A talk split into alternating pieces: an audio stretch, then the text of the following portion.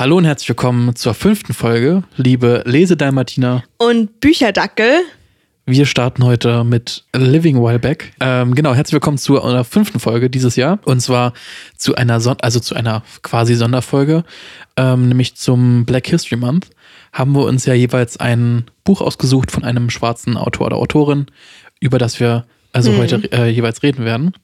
Und ich habe mir von Guyen äh, Kinoani habe ich mir Living While Black ausgesucht. The Essential Guide to Overcoming Racial Trauma. Also der essentielle ähm, Guide, um ra äh, ja, rassifiziertes Trauma, rassifiz rassifizierten Traumata zu ähm, Überwinden. überwinden.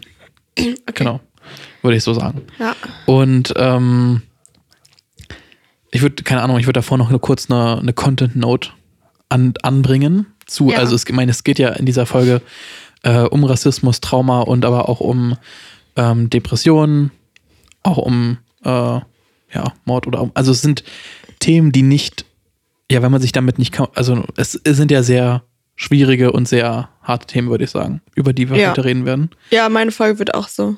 Äh, und Sagen wir nochmal. Deswegen, wenn ihr euch nicht bereit fühlt, das zu hören oder euch darüber Gedanken zu machen, dann könnt ihr einfach nächsten Monat wieder reinhören oder halt an, äh, ältere Folgen hören, wenn ihr wollt. Genau. Ähm, möchtest du noch über irgendwas reden, was dir vielleicht im Gesamten aufgefallen ist, bevor wir mit der Folge starten? Ich habe nur, also nicht allgemein so, sondern ich, mir ist gerade aufgefallen, dass ich froh bin, dass meine Autorin einen leichteren Namen hat. Aber das war jetzt einfach nur so. Das ist Okay. mir gerade im Kopf rumgegangen. Ja, das finde ich. Das ist ähm, schwer auszusprechen, oder? Krass. Na, es ist, also sie kommt aus Frankreich. Ich habe noch nicht so viel über sie jetzt recherchiert Hm. ähm, und werde heute erstmal über die ersten paar Kapitel reden, bevor wir über sie dann Ja. nächste Folge reden. Aber ähm, Das gleiche ist bei mir auch. Ich habe auch noch nicht so viel zu meiner Autorin recherchiert. Ja, also es ist, dass sie Ja. in Frankreich groß geworden ist, dann für den äh, und dann fürs Studium nach in die UK gegangen ist. Okay. Mhm. Genau, deswegen hat sie auch zwei oder hat sie dann auch mehr Perspektive noch zwischen den verschiedenen Ländern. Ja. Ähm, weil sie hat am Anfang hat sie auch geschrieben, dass es äh, eigentlich mehr, mehr Daten auch zu den USA zum Beispiel gibt. Und nicht nur Stimmt, äh, ja. und nicht jetzt zum Beispiel in UK, also in UK auch, aber ähm, ja, wie soll man sagen? Ja, das ist eigentlich so das, was ich sagen ist wollte. ja eigentlich cool, weil meine Autorin lebt in den USA. Ja, Also es ist dann voll der gute Mix, weißt du? Dass Wir sind- auch mal Europa wir sind international dabei. beim, Ja, ich finde, ähm, weil Schwarz, also ich meine, es wird ja auch immer Waffengewalt, da geht es oft im, um die USA. Und vielleicht ist es ja auch in Europa ja gar nicht so ein großes Thema, aber dafür andere Themen und so. Also es ist eigentlich ganz cool, dass wir so. Wusstest du, dass sie aus Frankreich kommt? nicht davor. Nee, Ja. das hatte sie Cool. nur angebracht. Ja. Ähm, genau. Und es ist äh, ja ein Gedanke, den ich davor noch irgendwie teilen wollte. Als ich dann, als ich dann gelesen habe, ist mir, also ich meine, das Buch richtet sich hauptsächlich an Menschen, die eben diese Traumata durchlebt haben. Und also nicht an mich zum Beispiel, weil ich das ja nicht durchlebt habe. Hm. Ähm, und es geht insbesondere auch darum, wie man wirklich anfängt, das quasi zu verarbeiten oder das erstmal zu reflektieren und sich dem bewusst zu werden. Weil es ist sogar immer am Ende des Kapitels gibt es so kleine Punkte, wo man äh, quasi oder wo sie Fragen stellt, die man dann beantworten soll, um sich quasi dem so ein bisschen bewu- bewusst zu werden, Okay, wie man das also, vielleicht verdrängt hat oder ähnliches. Also die sie gar nicht beantwortet, sondern für den Leser oder die Genau. Leserin. Genau. Okay. Und ähm, sie hat auch eigentlich von vornherein geschrieben, dass es hauptsächlich sich an Schwarze oder an Menschen, die diese Traumata durchlebt hat, richtet. Und es war eine sehr interessante Sache, weil ich so dachte, also ich weiß nicht, das war dann, es war so interessant dann zu lesen, ja, das Buch ist eigentlich nicht für dich bestimmt. Ähm, natürlich möchte sie, dass alle das eigentlich das Buch lesen, also, oder es bietet natürlich allen Leuten irgendwie eine Plattform oder es soll ja alle Leute ähm, bilden, sage ich mal.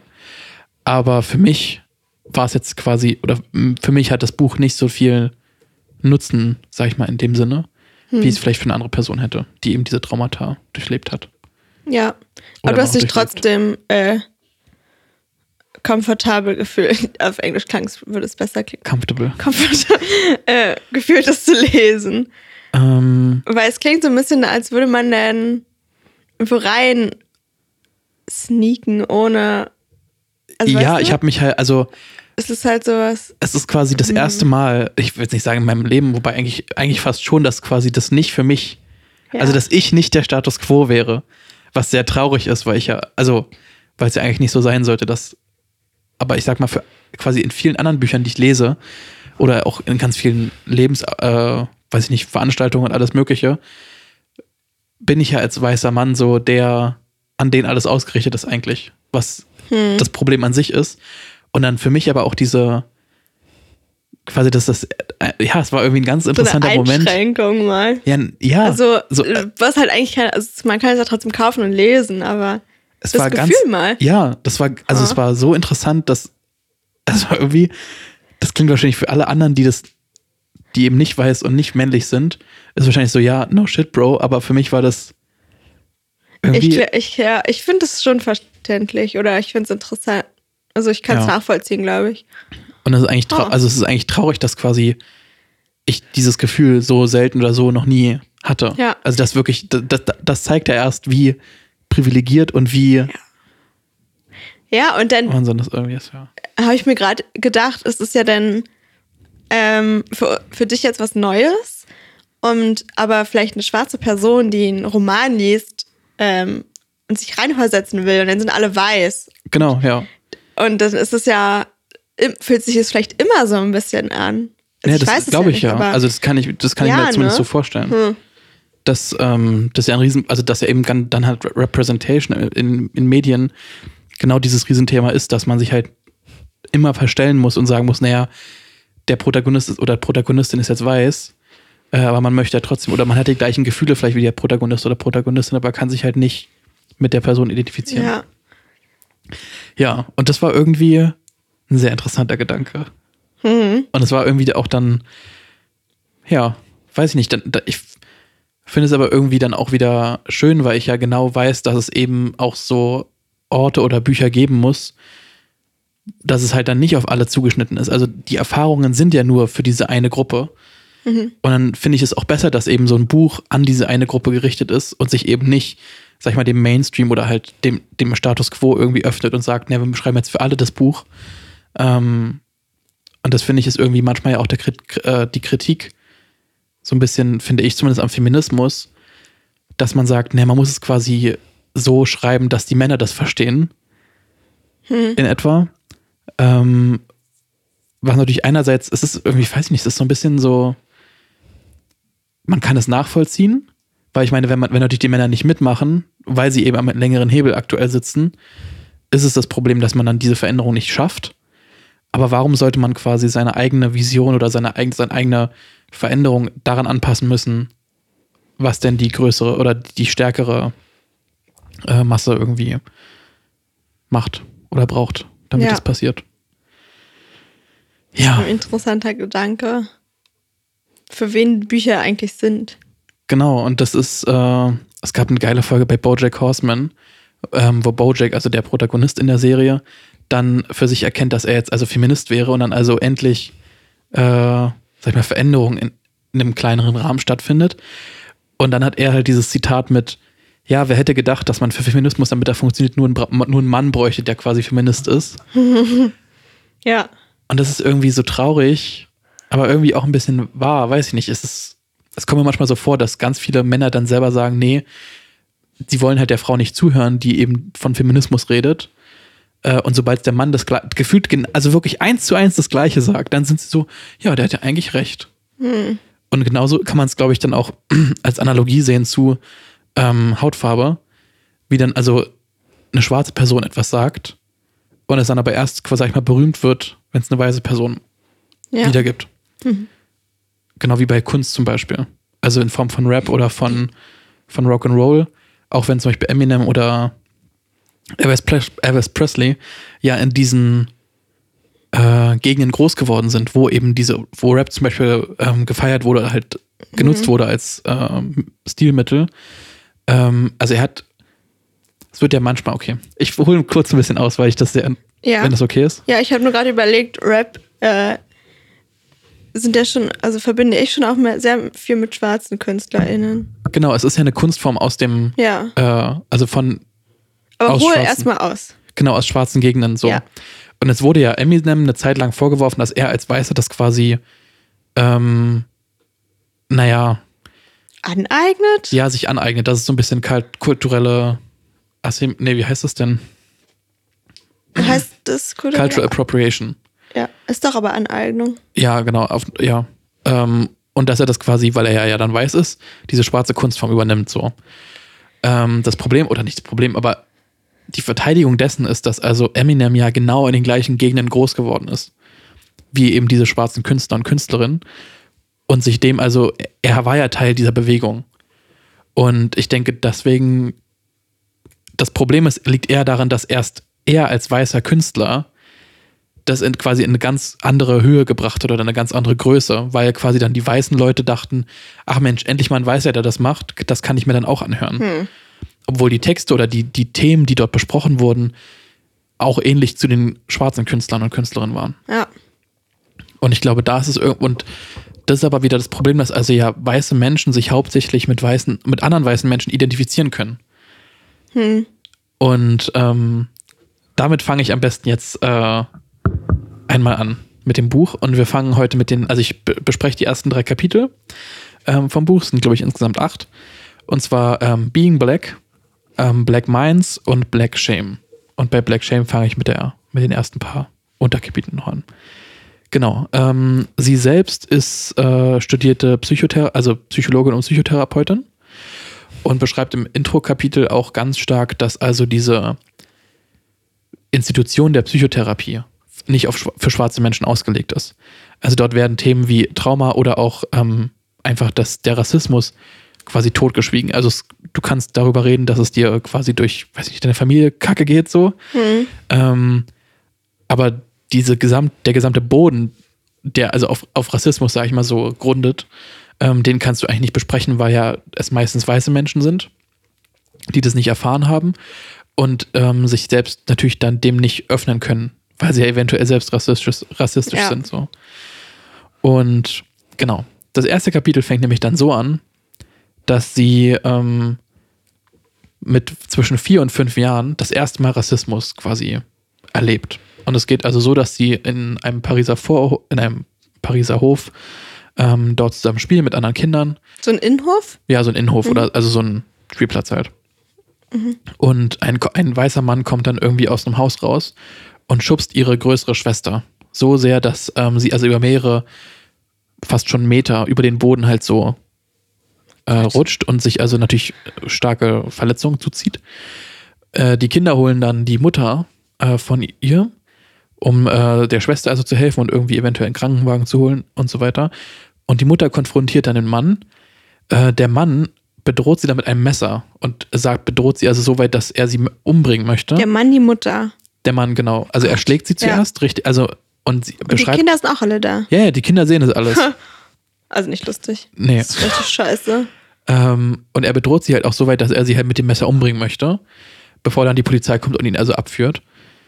Die Sache ist, dass sie auch diesen, also er schlägt, also der Mann schlägt halt die Mutter auch von ihr einmal, also so stark.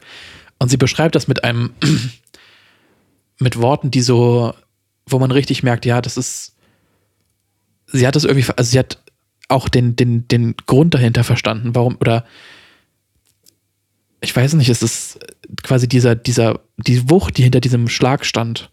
Das war halt nicht nur so, er möchte mal jemanden schlagen, sondern das war eine, eine Grund, ein Grundhass, also so ein richtig tiefer Hass gegen eine Person, die anders aussieht als er. Und genau, das war so einer der ersten Momente, wo sie gemerkt hat, dass also sie anders, beziehungsweise dass, dass es halt diesen Rassismus gegen sie gibt. Und ähm, ihre Mutter möchte sie dann auf die Schule schicken, aber die Schule, es gibt ja immer noch das System, mit dass du, sag ich mal, mit sechs, mit sieben oder mit fünf eingeschult werden könntest. Und ihre Mutter möchte also, dass sie mit fünf eingeschult wird, also früher als normal quasi. Ja. So, weil sie halt äh, nach ein paar Tagen, nachdem sie in die Schule kommen wäre, dann sechs wird. Und es dann also es Ach keinen so, ja. Unterschied macht so. Ja. Äh, und dann schreibt sie, dass bei weißen Menschen das normalerweise kein Problem war, so dass also dann einfach gesagt wird, ja, okay, ich meine, in der Woche ist sie dann sechs, interessiert niemanden. Aber bei ihr wurde dann gleich äh, rumgemäkelt und gesagt, naja, äh, sie hat halt einen niedrigen IQ und sie braucht quasi noch ein Jahr, bevor sie dann eingeschult werden kann. Und die Schule hat dann einen IQ-Test ange Ey. angefordert. Ja. Und dieser Wissenschaftler oder keine Ahnung, der auf, die Aufsichtsperson von diesem IQ-Test hat dann sogar bestätigt, dass also ähm, sie einen überdurchschnittlichen IQ hat hm. und dass also diese Einstellung nichts im Weg steht. Und so wurde sie dann widerwillig äh, oft in die Schule auch aufgenommen. War das schon wieder so ein Kackstart, wenn die ganzen LehrerInnen vielleicht was davon mitbekommen und keine Ahnung. Also schon so. Genau. Oh. Und dazu kommen wir dann noch zu in Black Minds insbesondere. Dass also dieses, genau, es gibt ja diesen, diesen Teacher Bias, dass also bei Talent dann schon mehr gefördert wird und dann dadurch, dass du mehr förderst, wird die Person eben auch ja. erfolgreicher. Und andere, die Potenzial haben, aber es wurde dir nicht gesagt, davon gehst du nicht, dann gehst du nicht davon aus, dass die das auch können, oder wie? Genau, dann werden die halt nicht extra gefördert. Ja, okay. Und das ist dann, wenn dir durch jemand sagt, naja, bei denen ist eh schon alles verloren, dann bringst du gar nicht erst den Minimum Effort oder dann machst du gar nicht erst das Minimum, ja. sondern lässt, lässt die halt völlig verwahrlosen und dadurch werden sie natürlich dann auch, also verlieren sie den Anschluss und so weiter. Und das ist halt alles aufbauend auf Rassismus, dass du also sagst, okay, eine schwarze Person hat eben weniger Potenzial. Ja. Äh, oder du denkst, dass sie weniger Potenzial hätte oder ist halt dümmer oder was auch immer. Und förderst sie halt dann weniger und dann wird eben genau das, äh, passiert genau das, was du halt äh, erwartet hast. Genau, ja, also das bestätigt sich dann. Genau. Also deine Erwartungen. Erwartungen, die voll, völlig falsch sind, die bestätigen sich, weil, ja. Weil du sie eben nicht förderst. Hm. Ja, genau. Und ähm, so wurde ihr auch in der Schule gesagt, dass also sie es ja niemals auf die Uni schaffen würde. Und es gab immer noch an, acht, nee, es gab noch sieben andere ähm, schwarze Kinder in ihrer Klasse. Und äh, insgesamt, also sieben von den acht, haben es dann letztendlich auch auf die Uni geschafft und haben alle einen Abschluss gemacht. Also, fuck die Teacher. Ja, wirklich. Genau, und dann ist sie nämlich auf die, das war jetzt so ein bisschen die Schulzeit, und sie hat nur einen ganz kurzen Abriss gemacht und äh, dann ist sie nach UK äh, auf ihre Uni. Und dort hat sie dann beschrieben, dass es also eine Art professioneller Rassismus war. Also ein, ein Rassismus, der sich versteckt hat und der eben nicht mehr so offensichtlich so mit Schubsen oder mit irgendwie ja. ähm, Beleidigung per se ähm, gehandelt wurde, sondern dass es wirklich eher in den Strukturen war und in den, äh, wie Auswahl, Auswahlen, also wie Wahlen getroffen wurden oder wie, weiß ich nicht, Fördergelder vielleicht auch vergeben werden.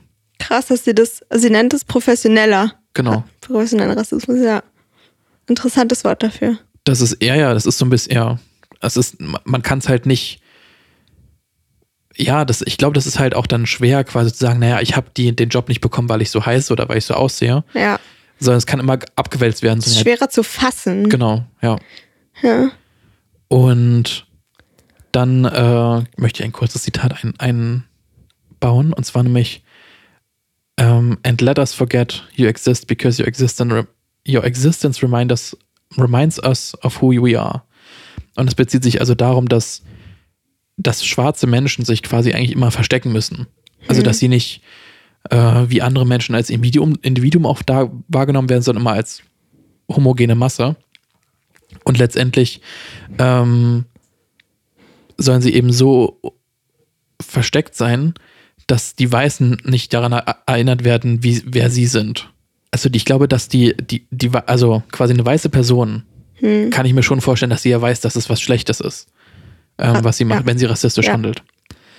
Ähm, sobald aber keine, keine Widerworte kommen von irgendeiner Person aus dem Raum, also weder, weder von Weiß noch von Schwarz, mhm. ähm, dann kann sich diese Person in ihrer, in ihrer Kraft natürlich gut ausruhen. Also ja. die rassistisch handelnden Person. Und das meinte ich damit. Genau. Ähm, dann spricht sie noch kurz darüber, dass also ähm, dann dieses Black Lives Matter ähm, ja initiiert wurde weltweit. Ähm, insbesondere durch den Tod von George Floyd. Mhm. Aber ja auch über so viele andere, also in den USA sowie auch in Großbritannien oder auch in Frankreich. Und dass dieses Problem eben kein nationales, sondern eigentlich ein internationales Problem ist von Polizeigewalt explizit gegen Schwarze. Ja. Und dass, dass sie dann eben, also dass sie persönlich halt auch viele Nachrichten bekommen hat, ähm, die also waren zum Beispiel, ich habe Angst oder ich weiß nicht, wie ich äh, meinen Kindern das erklären soll oder wie ich sie darauf vorbereiten soll, dass sie in so eine Welt geboren werden und geboren worden sind. Äh, und auch ganz besonders, dass sie also diese Personen dann nicht mehr können. Also so, ich kann nicht mehr, I'm exhausted, ich bin mhm. erschöpft. Ähm, weil das natürlich, wenn du, wenn du stetig, stetig damit konfrontiert wirst, dass quasi alle gegen dich sind. Ja. Ähm, das können wir uns ja eigentlich nicht wirklich vorstellen, Ja. was das für ein mentaler Stress ist, ähm, mit dem sie also dort leben. Genau. Und dann der letzte Absatz war, ging bei ihr um Liebe und Verbundenheit. Und das fand ich ein bisschen, ich weiß nicht, ich, ich verstehe ihren Punkt durchaus. Äh, und sie hat es auch, glaube ich, sehr differenziert betrachtet, ähm, dass quasi eigentlich Liebe und Verbundenheit irgendwie die Antwort auf diesen Hass sind. Also es ist eben nicht, äh, das habe ich jetzt so ein bisschen daraus rausgenommen, dass also quasi kein Hass auf den Hass die Antwort ist, Mhm. ähm, sondern dass man eigentlich mit Liebe und Verbundenheit dem antworten muss. Aber Rassisten kann man schon hassen. Ja, ja, und ich denke auch, dass man gerade in den, also man hat ja gesehen, in den Riots in den USA, dass es eben, also es, ich weiß nicht, da gibt es ja diese Argumentation mit, naja, die wollen ja nur Sachen kaputt machen, wo ich mir denke, wie sollen sie denn sonst eure Aufmerksamkeit bekommen? Ja. Also mit euch kann man ja nicht mehr, also es ist ja, dass man nicht mehr richtig reden kann oder nicht äh, über das Problem reden kann. Und bei ihr be bezog sich das aber mehr darauf, dass also diese Verbundenheit zwischen explizit Menschen, dass also wenn du Empathie einer anderen Person gegenüber hast, dann bist du ja, es ist ja sehr unwahrscheinlich, dass du sie erschießen oder irgendwie, dass du ihr wehtun wirst. ja. Und das fand ich auch sehr interessant, weil ich weiß nicht, das, das kann man auch auf viele andere Be Bereiche äh, übertragen, wie zum Beispiel auf ähm, Obdachlosigkeit. Ich finde, dass ja Obdachlosigkeit in Berlin zum Beispiel immer so, weiß ich nicht, weggeguckt wird. Also es wird ja nicht, Ja. Da hatten wir schon mal kurz drüber gesprochen, oder? Dass man die Leute nicht mal angeschaut. Ja, weil man, weil man sich, ich, ich fühle mich zum Beispiel immer sehr schlecht, deswegen, Ja. dass die Person auf der Straße lebt und dass unser Staat es irgendwie nicht, also dass der Staat es halt nicht hinbekommt. Und auch wenn ich irgendwie dann trotzdem weiß, dass es, also dass ich sie ja dadurch noch weiter entmenschlicher. Weil es ist dann halt, ich, ja, es ist irgendwie ganz schwer. Durch dieses nicht angucken, ja, ja, schon dieses Entmenschlichen, dass man den Ja, nicht Es ins ist- Gesicht guckt und, ja. und ja. weil man das Leid nicht erträgt. Also ich ertrage das Leid gefühlt nicht. Wie die Person halt dann dort sitzt, ohne ich mag es auch nicht so, damit konfrontiert zu werden. Ja. Und das hat sie eben auch hier geschrieben, äh, immer wieder, dass eben diese Trauma und die, das Leid, was diesen Menschen angetan wurde, über mehrere Jahrhunderte und Generationen hinweg, Hm. dass man, dass es natürlich viel einfacher ist, das einfach alles zu, zu sagen, naja, ja, so schlimm ist es gar nicht oder das alles wegzutun und abzutun, als sich dem zu stellen und darüber zu reden und das also zu konfrontieren und zu überlegen, was man also anders und besser machen kann. Und ich finde, das, also das ist, hat eigentlich den Nagel auf den Kopf getroffen, so. Weil natürlich, es wäre so viel einfacher. So tut als wäre nichts, aber das verbessert die Lage ja nicht. Und Ja. deswegen muss man ja darüber reden, auch wenn es halt scheiße, also es ist ja scheiße. So. Ja. Es ist halt scheinbar oder kurzfristig gesehen vielleicht für viele leichter, sich nicht darüber Gedanken zu machen, wie man selbst ist. Ja, und das zu Das ist reflektieren. natürlich kacke. Also ist zu kurz gedacht. Und Vielleicht. ja. Hm. Und eben gerade diese Verbundenheit, sie hat es halt, äh, ich weiß gar nicht, wie sie es genannt hat. Ähm, das fand ich halt auch zum Beispiel in der oder in der Betrachtung der Corona-Krise sehr interessant, weil dadurch, dass man ja nicht mehr so viel rausgegangen ist, hat man ja keine anderen Kulturen oder anderen Menschen mehr gesehen und interagiert mit denen, auch jetzt zum Beispiel trivial im Supermarkt oder sowas. Mhm. und hat also ja keine, keine Positivbeispiele mehr für andere Menschengruppen gesammelt, so. Wodurch ich dann die Hypothese aufgestellt habe. Ja. Sehr, äh, wie heißt es, sehr unprofessionell, unprofessioneller Art. Ähm, dass also das weiter zu einer Radikalisierung führen könnte. Oder zu einer, ja, Abgrenzung der, der eigenen, des Individuums. Ja. Zu Oder halt, dass man Gruppen. wirklich nur mit seinen Leuten und die sind ja oft auch ähnlich wie man selbst. Ja. Ja. Hm. Ähm, tja. Sollte man mal überprüfen. Interessant. Sollte man mal dran denken.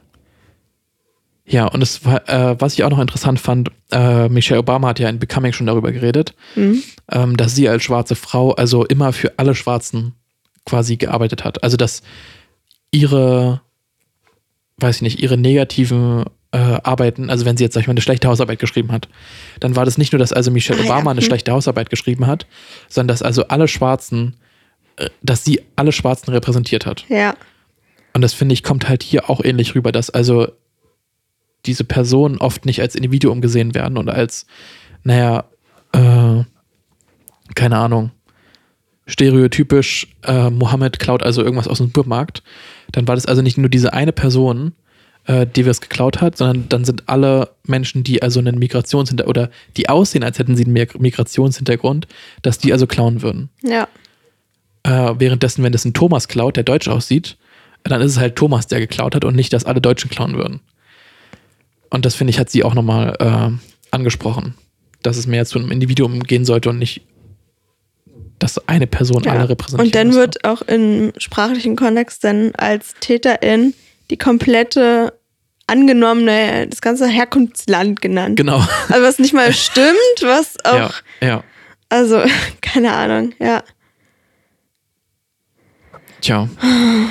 Und ja, das war so ein bisschen das, das erste Kapitel, Hm. wo es äh, ja quasi um, um das, das Leben, also Being Black, also wie es darum, wie es ist, schwarz zu sein. Äh, Allgemein jetzt erstmal. allgemein, genau. Und wie sie da auch damit, wie sie das erkannt hat und wie sie damit umgegangen ist. Oder immer noch umgeht, ist ja auch immer noch ein Das Riesenthema. ist krass so jung, dass man schon so jung so eine Erfahrung machen muss. Weißt du, ihre Spielplatzszene da, Ja. ja. Und ich frage mich, also ich meine, das hast du ja dann von, von, ja, von, von immer. Oder du, also es gibt ja, ja, ich frage mich, wie, wann du diese, das quasi dann benennen könntest. Also oder wann deine Eltern vielleicht darüber reden. Es gibt ja so diesen Bird and the Bees, also wann du über Sex redest. Ja. Und ob es dann Stimmt. quasi für, Auch so ein Talk. ja, ob es dann für anderen auch so einen Ja. Talk gibt. Ja. Bestimmt, oder? Was echt schade ist. Ja. Gerade weil Kinder ja aufwach, aufwachsen und das nicht in so einem Umfang sehen. Ja. Ähm, tja. Also das Buch hat auf alle Fälle, auch wenn ich jetzt noch nicht so super viel gelesen habe, hat viele Sachen weiter unterschrieben oder äh, unterstützt, was ich halt schon so gelesen habe. Aber auch noch viele andere Sachen, wo man sich gar keinen Kopf drum macht, Hm. irgendwie aufgeworfen an Fragen und an Ideen. Ja. Genau. Äh, in Kapitel 2 geht es um Black Minds und dazu insbesondere um also Mental Health äh, von schwarzen Menschen. Was einfach, also das ist irgendwie ein Kapitel, wo man diesen, wo man den Effekt sieht von Vernachlässigung, von Stereotypen, von Rassismus und wo man irgendwie auch sieht, wie quasi ein, ein Leben oft fast schon fremdbestimmt ist. Oder dein Erfolg im Leben. Ja, ja. Äh, genau, und zwar, sie hat, also sie ist ja Psychologin oder sie hat ja Psychotherapeutin und äh, baut dann immer so ein paar Beispiele ein. Zum Beispiel jetzt im Beispiel von Mike. Ähm, Mike ist ein, ein, Flücht, äh, ein Geflüchteter äh, in UK und hat also bereits, und ist, war, ist relativ jung nach, äh, nach in die UK gekommen, ähm, hat dann aber dort immer mehr die Schule vernachlässigt, weil nämlich seine Eltern äh, seine Eltern, sage ich schon, seine, seine Lehrer und Lehrerinnen haben ihn quasi als schlechten Schüler eingestuft, Okay. aufgrund Hm. von rassistischen Vorurteilen.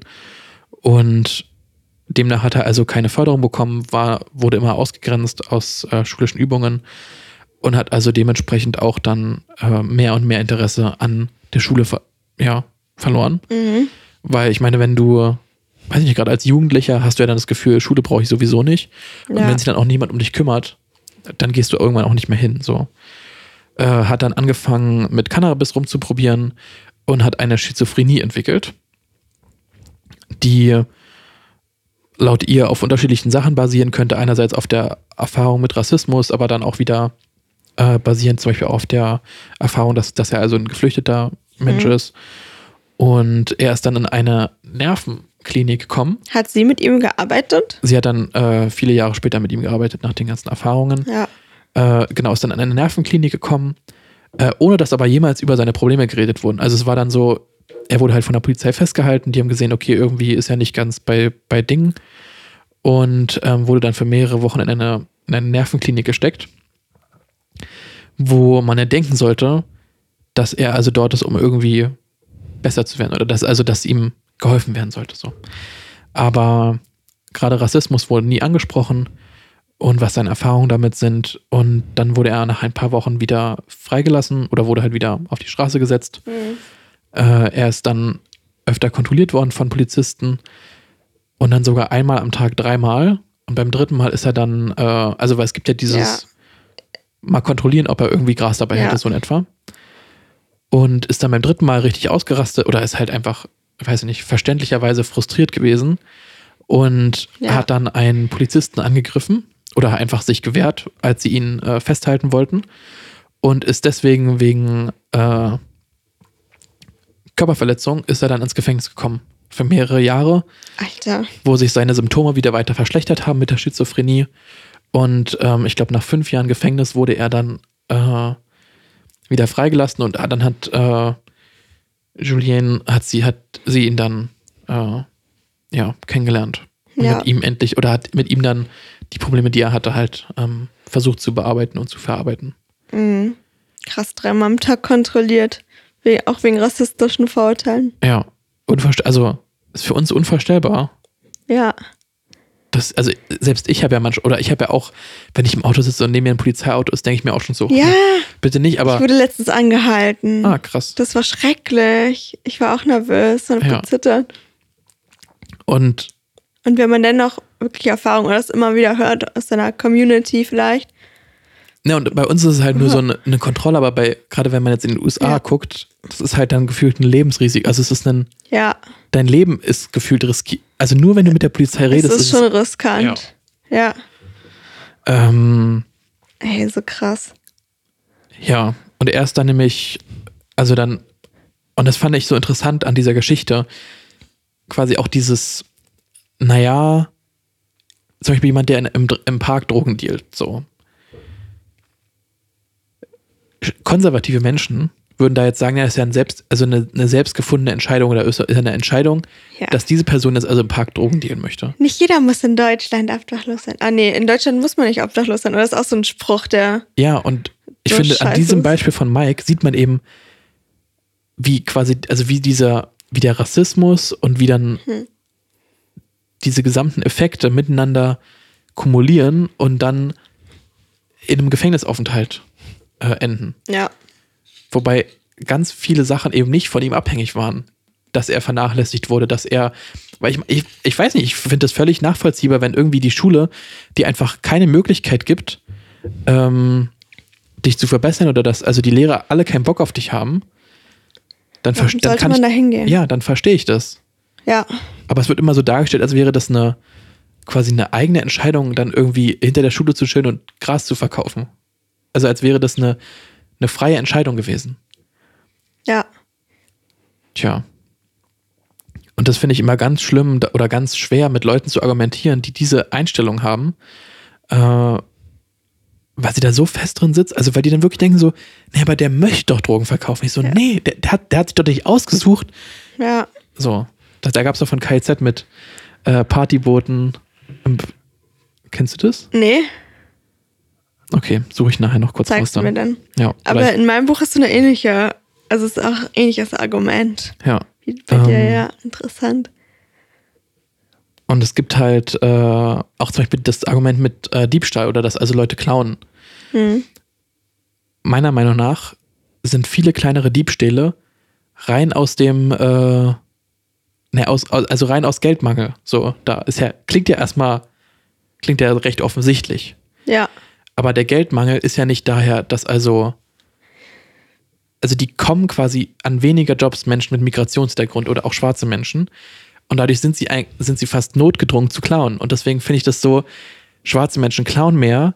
Naja, aber warum? Also quasi, Ja. man guckt nie, warum. Also so, ja, die klauen alle. Ich so, ja, aber frag doch mal, warum sie, also warum müssen sie denn eventuell klauen oder irgendwelche Ja. illegalen Sachen machen?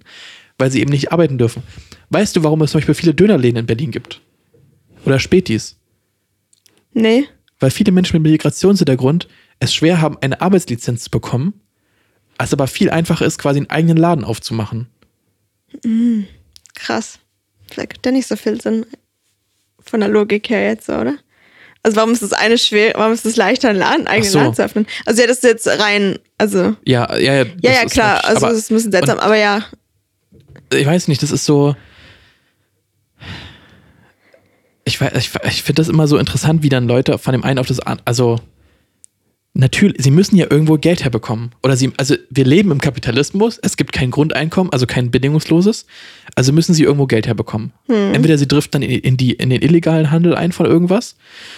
Sie klauen, also sie klauen, sie rauben, sie machen oder, oder sie machen halt einen Dönerladen aufgefüllt. Weil den andere Optionen oft einfach nicht gegeben werden. ja. Aber so weit denken die Leute nicht, die sowas sagen. Und dann frage ich mich mal, übersehe ich, übersehe ich irgendwas, dass ich noch nicht konservativ denke oder ist es irgendwie, Leo, sei froh, dass du die nicht, dass es nicht nachvollziehen kannst, die Argumentation. ja, und irgendwie, das ist so richtig wie der Markt regelt das. Tja, so, aber Mike ist auf alle Fälle also jetzt in Therapie Ja. und ähm, dann hat sie noch ein paar Fakten aufgezählt aus den USA und UK, dass zum Beispiel in, der U in UK schwarze Menschen oft als gefährlicher kategorisiert werden als weiße, äh, erhalten aber dementsprechend natürlich keine Psychotherapie oder nicht mehr Psychotherapie, ähm, wo ich mir denke, ja, gerade diese Aggression, kommt sie, kommen wir auch gleich noch zu sprechen, ist zum Beispiel ein, ein Resultat aus Trauma.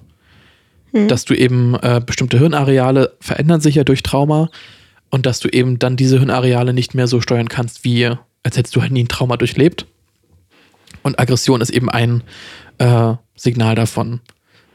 Und das finde ich wieder so interessant, dass man dann überlegt, okay, das Stereotyp, der schwarze aggressive Mann, woher kommt es? Oder ich weiß nicht, ich finde es eigentlich falsch zu sagen, Stereotype haben immer irgendwo einen, einen wahren Kern, weil das auch nicht stimmt. Ja. Äh, dennoch ist es ja interessant zu sehen, woher kommt so ein Stereotyp und vielleicht ist da ja was dahinter, um den Menschen dann zu helfen. Wie zum Beispiel durch Aggression ist ja vielleicht ein, Be ist ja vielleicht ein Zeichen, dass diese Person mit ihren Emotionen nicht in einem gesunden Rahmen umgehen kann. So. Äh, es gibt es zum Beispiel bei Männern einfach, wenn die, die andere Emotionen, wie zum Beispiel Angst oder, äh, nicht ja, Angst äh, oder Verletzlichkeit nicht ausdrücken können, ändert sich das ja schnell in Aggression dass sie dann einfach komplett zumachen und dann aggressiv einfach reagieren. Und so könnte man ja dann auch denken, okay, dann müsste man der Person ja vielleicht ein Angebot bieten, zu lernen, mit den Emotionen umzugehen, die sie fühlen. ja. Aber nein, es ist einfach der schwarze, aggressive Mann, den müssen wir jetzt mal einbuchten. Ja. Oh, ich finde das. Also an sich, dieses, dieser Satz, an Stereotyp ist was dran, gilt nur, wenn man so richtig versucht zu verstehen, also einfach das größer sieht und nicht sagt, der schwarze aggressive Mann, sondern, oder allgemein, Männer sind aggressiv oder so, sondern dann verstehen, also was steckt dahinter und das ist ja, liegt ja nicht an den Leuten immer, oder? Nee. Ja. Also, nee. Also, ne, ja, liegt gar nicht an den Leuten. Und ich finde, das ist ja, diese Stereotypen führen ja auch wieder dazu, dass sie, also finde ich Beispiel manchmal, dass sie dann stärker weiter fortgebaut werden. Oder also sie, Stereotypen führen dazu, dass Stereotypen weiter existieren. Ja, weil sie eben dann als Erklärung benutzt werden, oder? Ja, zum Beispiel. Oder dass Also sie dann gesagt werden, naja, der Mann ja. muss aggressiv sein, damit man ein Mann ist. So. Ja, Äh, oder so. Genau, okay. Ja, und dann gibt es noch das Beispiel ähm, David Rocky Bennett. Er wurde 1998 in einer Nervenklinik getötet. Äh, er wurde nämlich gefesselt, um sich nicht selbst, also der Vorwand war, dass also er gefesselt wurde und auf den, auf Bauch, in Bauchlage, er wurde in Bauchlage fixiert. Ähm, was aber maximal für drei, Minu drei Minuten gemacht werden soll, weil die Person sonst keine Luft mehr bekommen kann. Also nicht besonders gut. Und das wird halt gemacht für Menschen, die zum Beispiel äh, Epilepsieanfälle haben und dann also sich weniger bewegen können dadurch, zum Beispiel. Aber Ep- EpileptikerInnen soll man doch nicht festhalten. Nee, aber fixieren. Also mit, äh, das ist richtig mit einer, äh, quasi auf einer Liege war er fixiert. Ach so, okay. Aber wird es noch gemacht heutzutage, Epileptiker? Habe ich jetzt nicht, Also ich nicht explizit rausgesucht. Okay, okay, Entschuldigung. Aber es war in dem Fall, wurde er halt fixiert, Ja, okay. damit er Mhm. sich nicht selbst wehtun oder anderen wehtun kann. So. Und er an war sich- Epileptiker. Ja, Okay. so an sich Mhm. ist ja erstmal kein Problem damit, wenn er kurz einen Anfall hat und dann einfach fixiert wurde, okay. So, und es soll aber maximal drei Minuten gemacht werden. Er wurde sage und schreibe 25 Minuten gefesselt Hm. äh, und ist letztendlich dann also daran gestorben. Und er hat nämlich, äh, Weil er erstickt ist. genau. Und jetzt werde ich angerufen. Und außerdem hat es nämlich das Problem gegeben, dass äh, er davor, genau wie George Floyd gesagt hat, ja, sie, sie werden versuchen, mich zu töten. Ähm, das hat der George Floyd auch gesagt, Mhm. bevor er dann äh, umgebracht wurde, ja. Genau. Boah. Ähm, und Mensch, also schwarze Menschen mit Mental Health Problemen äh, wer, haben eine 16 mal höhere Rate von der Polizei getötet zu werden als schwarze, schwarze Menschen ohne mentale Probleme. Und das ist halt dieses, du bekommst dadurch, dass du schwarz bist und Rassismus erleben, also den Rassismus erlebst, ähm, entwickelst du zum Beispiel eine Depression oder andere Angstzustände und dadurch oder Schizophrenie und dadurch bist du dann noch weiter gefährdet, von der Polizei getötet zu werden. Ja. Also das ist einfach, Das ist voll schlimm. Stärkt sich irgendwie. ja, es ist, also, ja. Mhm. Also, ja, Das macht auch aggressiv, das Thema. ja und äh. Aggressiver weißer Mann sitzt vor mir. und es ist, und ich kann das, ich kann das ja gefühlt nicht mal, ich weiß nicht, ich fühle mich jetzt, ich fühle mich nicht schlecht per se, wenn ich jetzt über dieses Thema rede, aber ich fühle mich selbst, ich kann es nicht, ich kann es ja nicht mal greifen, ich kann es ja nicht mal richtig nachvollziehen. Und mich macht das schon, also ich finde das schon schlimm. Ja. Und ich kann mir das nicht mehr vorstellen, das jeden, jeden Tag zu erleben. Also es ist irgendwie, es ist Wahnsinn. Äh, genau, jetzt hat sie noch die, ähm, sie hat noch Vergleiche zu ähm, PTSD, also zu Post-Traumatic Stress Disorder, ähm, aufgebaut, äh, das nämlich geformt wird zum Beispiel durch ein längeres Event oder durch eine, also durch eine längere traumatische Episode. Äh, und das kann also dann in einem späteren Rahmen dann wieder zu Flashbacks führen, dass du also wieder in diesen gleichen Stresszustand ähm, geführt wirst. Und das passiert halt oft zum Beispiel aufgrund von natürlichen Problemen, nee, natürlichen Katastrophen, so rum. Ah, Okay. Mhm. Also wenn du jetzt einen Tornado durchlebst oder wenn du irgendwie einen Tsunami überlebst. Äh, aber ja, zum Beispiel auch genau Afghanistan, also wenn du halt Soldat bist in Afghanistan oder ähnliches, kann das dich ja alles später noch äh, ergreifen, die Emots oder die traumatischen. Ja, kann aber auch ganz alltägliche Sachen sein, oder? Wenn man beobachtet, wie seine Mutter zum Beispiel vielleicht geschlagen wird vom Vater. Ach so, ja, ja, genau. Aber Also- ähm, PTSD ist explizit zu länger anhaltenden Erfahrungen. Also ich glaube, wenn deine Mutter dich schlägt, das wäre dann mehr ein, normal, also ein normales, in Anführungszeichen, Trauma. Hm. Währenddessen PTSD wirklich zu einem, also muss ein intensiver, längerfristiger Zeitraum sein. Wo das passiert ist. Ja, genau, wo es passiert ist und dann halt später kommt es dann zu Flashbacks. Okay. Mhm. Genau. Ähm, und dann gab es von Dr. Robert Carter gab es einen neuen Begriff, und zwar nämlich das Race-Based Traumatic Stress Injury. Ist also mehr, ähm, ja, also auf Rasse basiert, dass es eben nicht, nicht äh, um einen bestimmten Zeitraum geht, weil gerade Rassismus ist ja immer. Also es ist ja, Ja. das ist ja nicht, dass du Eine du, du, Rassismus. Ja, oder dass du jetzt für einen Monat rassistisch behandelt wirst, so. ähm, was aber ja zum Beispiel, ich meine, das ist jetzt ein sehr schlechtes Beispiel, aber wenn du als weiße Person nach Indien gehst, Mhm. dann wirst du ja oft äh, angeguckt, beobachtet, mit Fo also fragen dich Leute nach Fotos.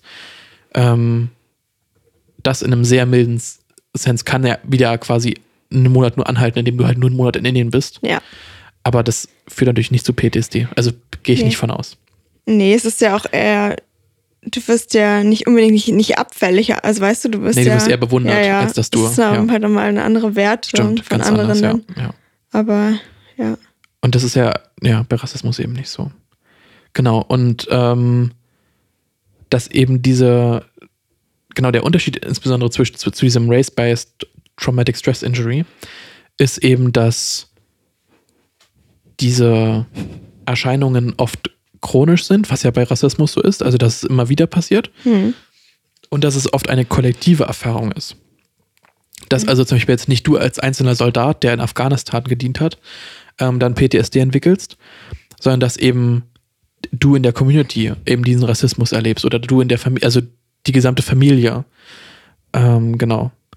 Und dann hat sie halt noch dazu geschrieben, also Trauma knows no time boundary. Also Trauma hat keine zeitliche Begrenzung. Und das fand ich so interessant, weil wenn deine Eltern oder deine Großeltern oder deine Urgroßeltern bereits unter Rassismus gelitten haben, gerade in den USA durch die Sklaverei, hast du mit diesem Trauma immer noch zu kämpfen. Ja. Weil sich diese gesamten Erfahrungen ja eingebrannt haben in die Lebensweise, wie man Sachen macht, wie man, äh, wie man lebt, wie man, wie man seine Kinder erzieht. Schon generationsübergreifend. Ja. Ja. Und das merkt man ja jetzt in einem wieder, weiß ich nicht, in einem anderen Beispiel, zum Beispiel bei Deutschland mit, also wenn man jetzt betrachtet, ökonomische, ökonomisches Wachstum. Also kann man ja eventuell auch so ein bisschen beziehen darauf, unsere Großeltern oder unsere Urgroßeltern sind ja durch die große Depression 1920 äh, oder auch durch die Weltkriege in einem ganz anderen ökonomischen Umfang groß geworden als wir. Hm. Also ich weiß, dass meine Oma, obwohl sie eigentlich vergleichsweise ähm, nicht per se reich, aber also sie hat jetzt keine Probleme mit ihrer Rente, weil sie halt ihr ganzes Leben gearbeitet hat. Aber trotzdem guckt sie halt nach Angeboten oder ist irgendwie auf der Suche nach, wo sie jetzt noch 10 Cent rausholen kann, Hm. weil sie eben so groß geworden ist. Ja. Und ich denke, das kann man auch zu einem bestimmten äh, ja, Prozentsatz daran erklären, dass sie eben nach dem Zweiten Weltkrieg groß geworden ist, wo Geld immer knapp war. Ja. Glaub auch. Genau. Und so hat sie ja meinen Vater erzogen und so wurde ich zu einem bestimmten Grad auch noch miterzogen. Und so ist es halt irgendwie ja über drei Generationen, Hm. obwohl das vor knapp 80 Jahren war so. Genau. Und das natürlich dann aber in einem viel äh, stressorientierteren Sinn, äh, auch zum Thema Rassismus. Und ähm, dann gibt es nämlich den Begriff Post-Traumatic Slave Syndrome, Mhm. dass also eben genau diese Themen auf die Sklaverei bezogen waren. Ja, aber das sind alles, also zwar von PsychologInnen geprägte Begriffe, aber keine richtigen Diagnosen. Genau. Offizielle noch. Ja, nicht. ich glaube, also ja, das Weil manche Sachen dauern ja auch, bis sie als Diagnose anerkannt werden. Das wird ja auch immer, ändert sich ja auch. Ja. Und es ist so interessant, dass eben diese, diese ganzen Forschungen in dem Bereich noch so jung sind. Ja. Also man müsste, man müsste denken, also ich meine, ja, aber das vergisst man irgendwie auch. Erst seit den 60ern gibt es offiziell keine Rassentrennung mehr in den USA. Ja. Ich meine, das sind Spät. 60 Jahre. Ja, wirklich. Ist eigentlich ein richtig cooles Forschungsfeld, so äh, rassismusorientierte Psychotherapie Ja, oder so. ja. Ich glaube, da kann man auch richtig gut mit der Psychoanalyse arbeiten, wenn man dran glaubt. Wenn man dran glaubt. Ich glaube daran. Ja, Aber das klang so, als wäre es, also ja, es ist kein Hokuspokus. Aber ja. Ja. Ähm, genau, und dann hat sie also noch ein paar, zum Beispiel, also du kannst im Gehirn einer Person, die also diese Trauma durchlebt hat, physisch sehen, wie sich also Gehirnareale verändert haben. Äh, wie zum Beispiel also der Hy Hippocampus. Ähm, der ist also für Erinnerungen zuständig zum Beispiel. Hm. Und dort ist es dann also oft schwerer, neue Erinnerungen äh, zu oder nicht zu behalten, aber zu formen, äh, aber auch auf bestimmte Erinnerungen zuzugreifen, weil Trauma ja oft ausgeblendet werden.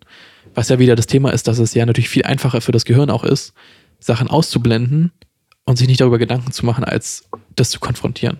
Mhm. Gerade in dem Umfang, wo es ja immer noch passiert. Also wenn es jetzt, wenn wir jetzt sagen würden, wir leben jetzt in einer rassismusfreien Welt, dann können wir natürlich darüber reden und sagen, okay, jetzt können wir das aufarbeiten. Aber ich glaube, solange diese Strukturen noch, noch vorliegen, kann man ja schwer dann über die alten Erfahrungen reden. Ja. Weil das Gehirn ja irgendwie versucht immer noch das zu blockieren, dass es passiert. Jetzt weiß ich wieder, was ich, was ich sagen wollte. Wann denn? Also vor Keine Ahnung. Ewigkeiten. Was aber genau, genau dazu passt. Ähm, Ja. Es gibt ja auch ganz viele Frauen, äh, die dann sagen, naja, Frauen werden nicht unterdrückt oder werden nicht, also so ein bisschen Antifeministen, FeministInnen, Hm. wo ich mir denke, wo ich immer als Ma- Mann dann so, also ich als männlicher Feminist denke mir, du bist doch eine Frau. Du müsstest doch mitbekommen haben, wie du vielleicht Hm. benachlässigt wirst, vernachlässigt wirst. Und ich glaube, genau da fängt es halt dann an, dass du selber sagst, also wenn du dir selber nicht eingestehst, dass das dass es wirklich passiert, ist es ja viel einfach damit viel einfacher damit umzugehen. Und ja, das wollte ich eigentlich noch dazu sagen. Ja, auch interessanter Vergleich. Weil das bei Frauen finde, das finde ich immer so, ich weiß nicht, wenn ich denn so Frauen ir- irgendwelche Misogonien, miso, also irgendwelche frauenfeindlichen Sachen raushauen höre, bin ich mir so, hast du das Memo nicht bekommen? Du bist doch, also du musst es doch, du hast es, du hast, du müsstest es doch am, am irgendwie erlebt haben. Ich meine, gut, wenn sie es nicht erlebt hat, aber ich meine, irgendwie, also, Ja, ich glaube, dass sie es dann einfach verdrängt haben, oder? ich, ich weiß nicht, ob die das so bewerten, weißt du? Also Ja. ich glaube, ich habe auch schon sowas erfahren, können aber jetzt spontan vielleicht nicht das konkret benennen. Ja, okay. Und trotzdem würde ich sagen, ähm, dass es bestimmt schon mal eine Rolle spielt in meinem Leben. Also, dass es eigentlich schon eigentlich, also schon so normalisiert ist, Ja. dass man es vielleicht selbst gar nicht, oh, das ist natürlich noch, also das ist ja eigentlich noch Also, dass man spontan nicht sagen kann, wieso. Also, ich weiß, dass zum Beispiel, also, mh, ah, nee, keine Ahnung, ich weiß, weiß, gar nicht, was ich sagen wollte. Achso, ich wollte, glaube ich, über meine Mama reden, aber es, die, hat- die hat das nämlich, also, die hat es halt schwer gehabt, alleinerziehend, aber es ist Ja. halt, das ist zum Beispiel sowas vielleicht, ähm, obwohl das eigentlich schon ziemlich eindeutig ist, dass alleinerziehende Frauen es manchmal, also oft schwer haben. Ja. Ja. Tja, und das fand ich dann wieder so Mhm. interessant. Oder wie dann auch schwarze Menschen, zum Beispiel bei Fox, irgendwelche, also konservative Mhm. Sichten verteilen können. Das finde ich so Ja. interessant, weil, weil entweder, ich bin mir nicht sicher, ob sie es dann quasi machen, um einfach das Gefühl von, von also hier quasi von, von Macht zu haben und es einfach dann, neg- also selbst sich komplett ausblenden und sagen, okay, ich weiß zwar, dass es existiert, aber ich darf es quasi nicht, nicht Ja. darüber nachdenken. Habe ich ja in der Familie einen Fall. Ah ja, ja, stimmt. Aber es, ja.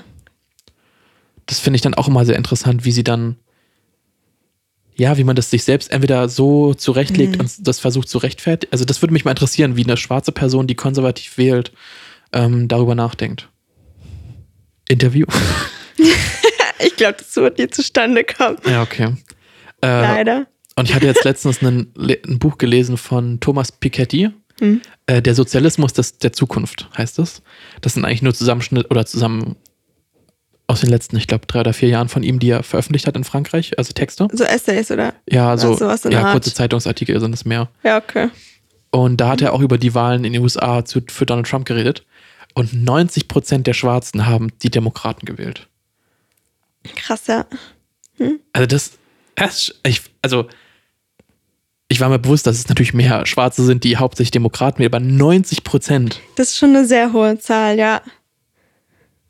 Ey, unsere Bücher haben so ähnliche Themen, so witzig, weil sie hat das Beispiel an, wie viel äh, Frauen Trump gewählt haben, Ah, obwohl ja. Trump offensichtlich ja Frauenfeindlich frauenfeindlich ist, Ja, mit ja. seinen Kommentaren. Und trotzdem waren es über 50 Prozent Frauen, die ihn, also von den Frauen über 50 Prozent, die ihn gewählt haben.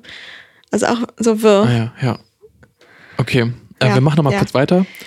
Ähm, genau, dann, was, worauf ich schon eingekommen bin, die Amygdala, die also für Angst, Angstzustände und Aggressionen zum Beispiel zuständig ist Mhm. und wie diese verarbeitet werden, dass die zum Beispiel schrumpft und dann also hypersensibel auf Gefahren reagiert. Das heißt also nicht nur Gefahren, also aus dem externen, sondern auch aus dem internen. Also dass zum Beispiel sich Selbsthass äh, schlecht verarbeiten lässt, dass also der Selbsthass eher bestehen bleibt, als dass man das irgendwie reflektieren kann, um dann äh, ja damit umzugehen, dass man sich nicht selbst, also ja, dass man sich halt nicht selbst hasst, dafür, dass man schwarz ist. Und wie auch schon gesagt, die Aggression, dass die also schlechter zu verarbeiten sind. Ja. Und dann als drittes noch zum Beispiel der präfrontale Kortex, der Kortex. Ähm, der verändert sich eben auch und das war eben messbar. Und die Emotionen werden dann halt schwerer zu verarbeiten und zu beherrschen. Hm. Und das finde ich so, ja, ich weiß nicht, das ist so interessant, wie diese ganzen Sachen Sich aufs Gehirn auch wirklich also physisch, physisch aus. verändern. Ja. Das ist schon krass, ne? Und dazu hat sie dann geschrieben, dass eben durch eine Therapie ähm, das dann wieder zu gewissen Graden umgewandelt werden kann durch die sogenannte Neuroplastizität. Plastizität. Plastizität. Schönes Wort. Ja. Und das ist wirklich immer so, wenn Leute sagen, keine Ahnung, Schwarze, die klauen alle. Ich denke mir, es ist all, es ist so viel Sozialisierung und einfach, also wie, diese, wie dieser Mensch dazu gekommen ist, das ist so viel, was nicht in deren Verantwortung liegt. Ja. Und ich finde, das kann man sich eigentlich nur immer wieder als Mantra selbst irgendwie vorsagen, dass es ganz oft keine freie, also keine freie Entscheidung war. Natürlich hat die Person sich wahrscheinlich aus oder gesagt, okay, ich klaue jetzt den, also ich klaue jetzt aus dem Laden Zeug im Wert von 1000 Euro oder keine Ahnung. Aber, Aber der generell das. Genau, aber Der- quasi der ja. Beweggrund, jetzt klauen zu wollen oder zu müssen, Hm, der ist, finde ich, oft nicht selbst gewählt. ja, und das wird oft vergessen. Genau, kommen wir jetzt zu Kapitel 3. Ähm, Black Shame. Äh, es ist quasi nur der Anfang, über den ich kurz reden möchte. Hm. Weil, ich weiß, es ist so interessant, weil, wie du schon sagst, Hood Feminine, also man kann irgendwie diese Intersection, also diese Intersektionalität, Ja, das ist so, ja, einfach ja. Es ist funktioniert. einfach ja. Alles, irgendwie alles ist mit allem verbunden. Ja, Ähm, ganz kurz Satz. Insta oder ja. Äh, es gibt einen YouTuber, Folding Ideas, der über die Flat Earth ein Video gemacht hat. Es geht irgendwie anderthalb Stunden lang, kann ich nur jeder Person empfehlen, ähm, wo er quasi auf der Suche nach Flat Earth ist. Also er ist eigentlich, er ist halt linker, progressiver Typ so und macht sich eigentlich da eigentlich anderthalb Stunden darüber lustig. Aber er versucht so ein bisschen dahinter zu gucken, wie das alles dazu kommt und woher quasi diese gesamte Ideologie kommt. Und dass halt vieles dann in QAnon endet. Weißt du, was QAnon ist? ein ähm, bisschen, ja. Es ist halt eine, eine neurechte oder eine rechtsextreme Organisation über 4chan, 8chan, 8, irgendwas noch. Und es gibt halt Q, also einen anonymen Poster, der immer so Sachen vorpostet, was aber irgendwie alles, wenn man das sich anguckt, null Sinn ergibt. So, auf alle Fälle sind also mehrere Menschen in dieser äh, Online-Bewegung und die sind ja auch dafür verantwortlich, dass am 6. Januar letztes, letzten Jahres ähm, das weiße Kap oder das Kapitol gestürmt wurde. Mhm. So, auf alle Fälle endet quasi dieses, diese Flat Earth Video so ein bisschen mit darin, dass also viele Leute dann von dort in diese noch extremere QAnon gehen. Okay. Und QAnon hat irgendwann mal so ein, ein Jape, also ein Bild äh, gepostet von wer mit wem, also wo verbunden ist und so weiter und so fort. Ist halt super verwirrend. Man sieht nicht durch. Was er aber dazu gesagt hat, ähm, das ist natürlich, so ist es ja. Ich meine, viele Organisationen sind mit anderen Organisationen, Firmen, Privatpersonen, alle miteinander verbunden. So.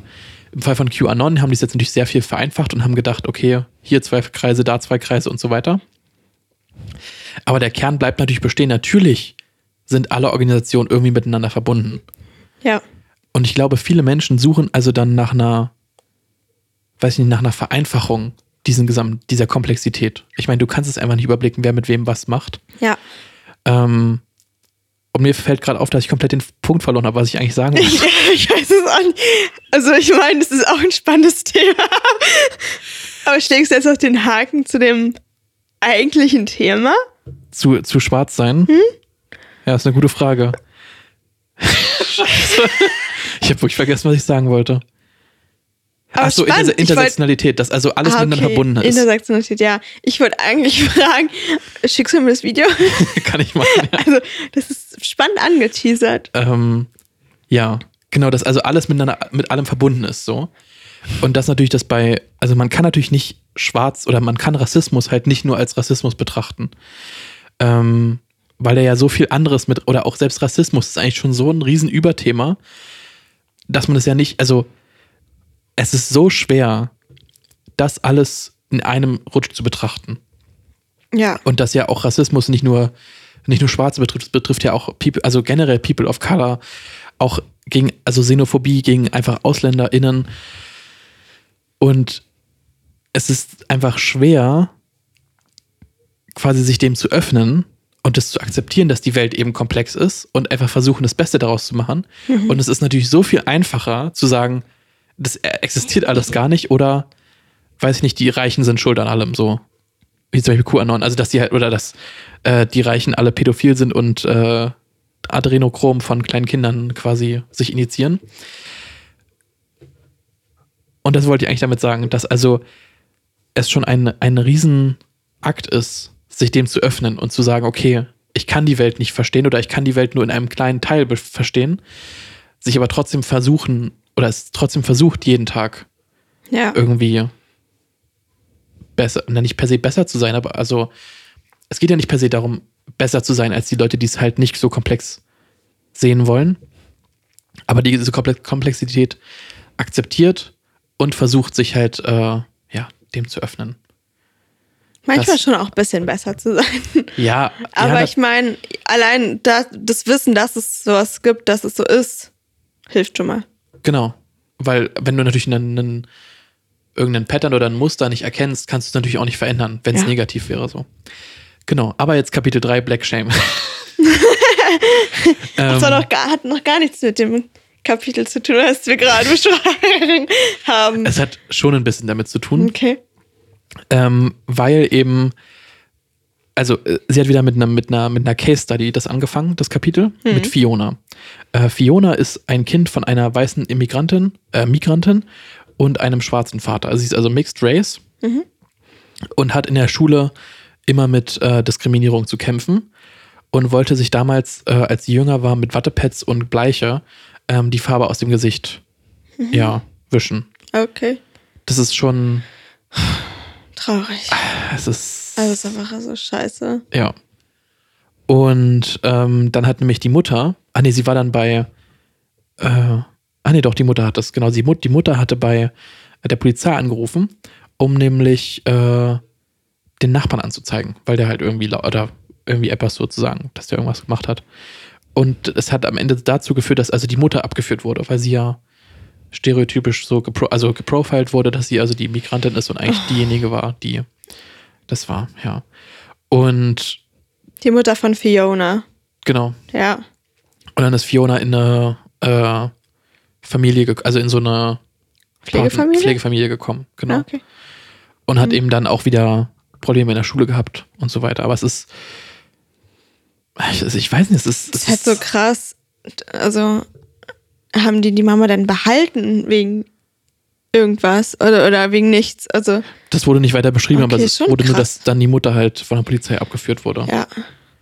Wie alt war das? Ist die, als es mit der, als sie sich die mit Wattepads und Bleiche, die das. War im Schulalter. Mhm. Also denke ich mal Start, Startpubertät, irgendwie so 10, 11 vielleicht. Ja. Ähm, und genau in diesem Kapitel Black Shame geht es also, wie der Titel ja schon sagt, um also das Scha die Scham, äh, die man also dort hat oder empfindet, indem man, weil man schwarz ist. Weil die gesamte Gesellschaft einem ja sagt, es ist schlecht, schwarz zu sein. Also ich meine, es ist einfach ja, es ist eine Anti-Black-Gesellschaft. Würde ich zumindest sagen. Also es gibt weiß ich nicht, natürlich gibt es ab und zu jetzt auch wieder mehr Medien, wie solche Black Panther, wo also diese Kultur gerade jetzt in Bezug auf Afrika gefeiert wurde. Ähm, aber für viele Menschen, die ja jetzt in der zweiten oder dritten Generation sind, ist es ja nicht die eine Kultur an sich. Also die Kultur ist ja nicht, dass man jetzt, Ja. äh, weiß ich nicht, in bunten Kleidern, also jetzt stereotypisch in bunten Kleidern Ja. äh, sonntags irgendwo hinläuft, sondern es ist ja die amerikanische Kultur zum Beispiel oder die deutsche Kultur. Und das fand ich bei, bei Scheider Kurt auch so interessant, wie sie, äh, ich weiß nicht, ob es in radikaler Zärtlichkeit war oder bei der Lesung, bei der ich war, Klingt gut, wenn du das sagst. aber da hat sie halt auch gesagt, dass sie manchmal kein Gefühl von zu Hause hat.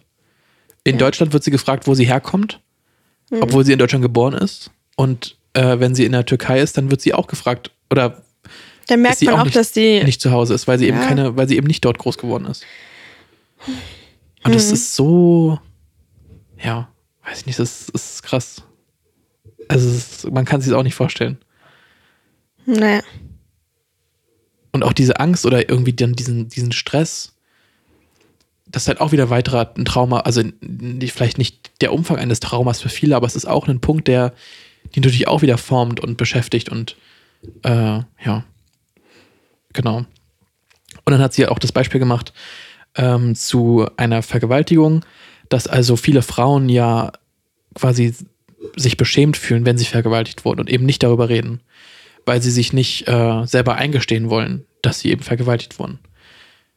Was, ich weiß nicht, Scham ist so ein, ein, ein kraftvolles, eine kraftvolle Emotion, Ja. ähm, dass ja auch wenn du solche äh, irgendwo abgezogen, also wenn du in ein Pyramidensystem gehst, unbewusst, also wenn du jetzt, sag ich mal, 10.000 Euro investierst in irgendein Unternehmen, das Geld aber nicht zurückbekommst, ist es ja super schwer, dir selbst einzugestehen, dass du was falsch gemacht oder anderen Leuten das zu sagen zum Beispiel, weil du dich ja dafür schämst, wie dumm du warst, so. Ähm, Oder dass du, was gibt's noch? Ja, zum Beispiel, wenn du jetzt auch Querdenker warst oder Querdenkerin. Oder wenn du jetzt, du hast jetzt also ein Jahr lang quasi so die Welle mit, mit, mit, bist mal die Welle mitgeschwommen und gesagt, ja, nee, Impfungen sind voll kacke. Jetzt merkst du irgendwann, weiß ich nicht, bin ja doch mal krank geworden, mir ging es ja doch nicht so gut. Dir selbst einzugestehen, dass du auf der falschen Seite standest. Das Oder, ist schwer fürs Ego. Genau, und auch gerade wenn vielleicht viele Freunde deinen dein, dein Freundeskreis ja. verlassen haben und du dann denen sagen musst, ja, ich lag falsch. Hm. Ich glaube, dass die, die, die Verletzlichkeit zu sagen, ich lag falsch und ihr wart richtig oder weiß nicht, ich habe selbst was, was schlecht gemacht, das ist sehr schwer. Gerade in, in, der, in der Gesellschaft, dass man sich selbst das eingestehen könnte. Und ähm, deswegen kann halt auch wieder ein Punkt sein, dass Leute sich das eben nicht eingestehen wollen und dann lieber das komplett. Was denn? nicht, nicht erstmal weiter. Luisa lacht hier einfach so vor sich ich habe gerade, ich habe so viele Reels geguckt. Kennst du dieses Reel mit diesem Sound? Ähm, die schwersten Sachen, die man sagen kann, ist I need help. Und dann kennst du das? And I was wrong. Und dann kommt Worcestershire Sauce, diese Sauce. Entschuldigung. Weißt, wir haben hier, wir haben hier Tiere tiefe philosophische Gedanken. Richtig ganz Worcester Sauce. Entschuldigung, ja, es ist schwer zu sagen, dass man falsch lag. Das ist sehr schamhaftet. Worcester Sauce. ja. Ähm, und dass diese Scham halt ein super starker Antrieb ist, sich das eben nicht einzugestehen. Oder darüber ähm, hinweg, na, nicht hinwegzusehen, aber stärker zu sein als die Scham. Das ist ein Gefühl, was schwer ist, dagegen zu kämpfen. Genau. Und das ist eigentlich, also das ist jetzt halt so ein bisschen mitten im Kapitel. Ende. Aber das war's. okay. Ähm, ich, auch, ich ende auch mit einem Kapitel, ist genau ja, gleich okay. weit. Ja, ich, äh, ich fand das Buch bis jetzt sehr interessant und mir wird immer wieder bewusst, wie ich ja schon versucht habe, öfter jetzt anzudeuten, dass also die Intersektionalität sehr wichtig ist. Dass also irgendwie wie QAnon alles miteinander verbunden ist äh, dass es man eben nicht nur betrachten kann, ja, ich bin schwarz und deswegen passiert mir irgendwas. Also ich jetzt nicht explizit, aber oder ja, es ist es ist eigentlich weiß ich nicht, es ist einerseits cool, dass irgendwie so viele Sachen verbunden sind, dass man eben von dem einen aufs andere vielleicht schließen könnte, äh, aber andererseits ist es halt total kacke. also das ja. ist nicht ja, ich weiß nicht, Menschen suchen ja immer nach so ein bisschen Einfachheit. Zu sagen, ich habe den Job nicht bekommen, weil keine Ahnung, ich habe halt nur eine 4 plus in meinem Mathe-Abi bekommen und nicht eine, eine 3 minus oder keine Ahnung. Mhm. Aber es ist ja oft so viel komplexer. Und ich glaube, dass unsere, unser Kopf, unser Gehirn einfach für diese Komplexität oft nicht geschaffen ist. Ja. Ja. Spannendes Buch auf jeden Fall. Definitiv. Ich bin auch sehr gespannt, also, wie es weitergeht und freue mich darauf. Ja. Und die Folge war schon lang, oder jetzt? Also. Ja, ich meine, es kam ja auch ein Telekom-Vertreter plötzlich mal rein. Ja, okay. Ähm, aber wir sind jetzt bei 80 Minuten knapp. Ja. Also ich glaube vielleicht. Also ich glaube, die nächsten zwei, die enden werden schon auch lang, oder? Ja, definitiv. Aber egal, ist gut. Viele Gedanken, mhm. die geteilt werden müssen. Ja, sonst würde ich jetzt einfach kurz, äh, kurz und knappig, knapp, abmoderieren. knackig abmoderieren. Ja, ich zeige dir dann gleich das Real. Ah ja, genau. Bosch ist das Sauce. Ähm, wir wünschen euch alle einen schönen Morgen, Mittag, Abend. Danke fürs wenn Zuhören. Ihr, genau, wenn ihr Empfehlungen habt für Bücher oder andere Anregungen, hm. könnt ihr uns gerne eine E-Mail schreiben an bookonthebeach.podcast.gmail.com oder ihr könnt uns auf Instagram schreiben an bookonthebeach.podcast. Genau. Und wir hören uns dann nächste Woche wieder mit äh, Hood Feminism von Mickey Kendall in der sechsten Folge dieses Jahr. Ja. Juhu. Wir hören uns. Bis Tschüss. Dann.